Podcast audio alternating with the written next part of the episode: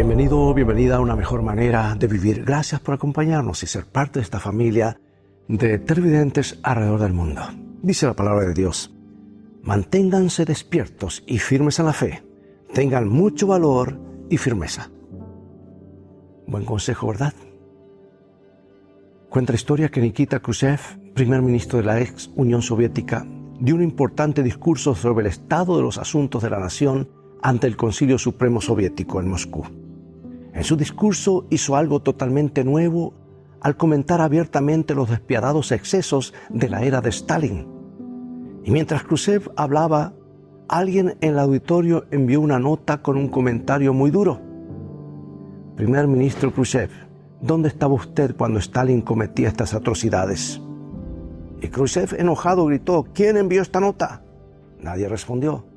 Le voy a dar un minuto para ponerse en pie, dijo Khrushchev.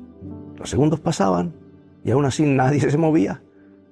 Está bien, les voy a decir lo que yo estaba haciendo, dijo Khrushchev. Estaba haciendo exactamente lo que el escritor de esta nota está haciendo, nada. Yo tenía miedo de ser diferente. Temor de ser diferente. Temor de tomar una posición. Temor de estar firme.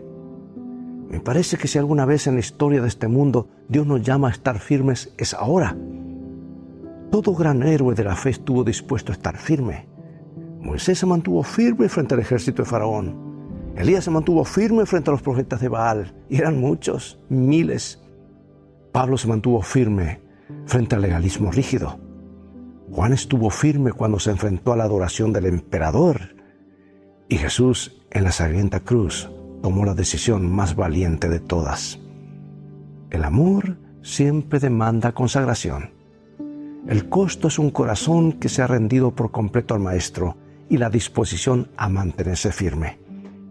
Si no estamos dispuestos a mantenernos firmes y de parte de la verdad, caeremos presa del error.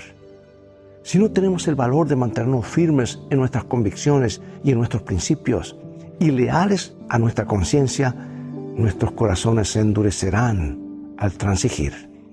Al igual que Pilato, Judas y el rey Agripa, nuestras almas quedarán desoladas.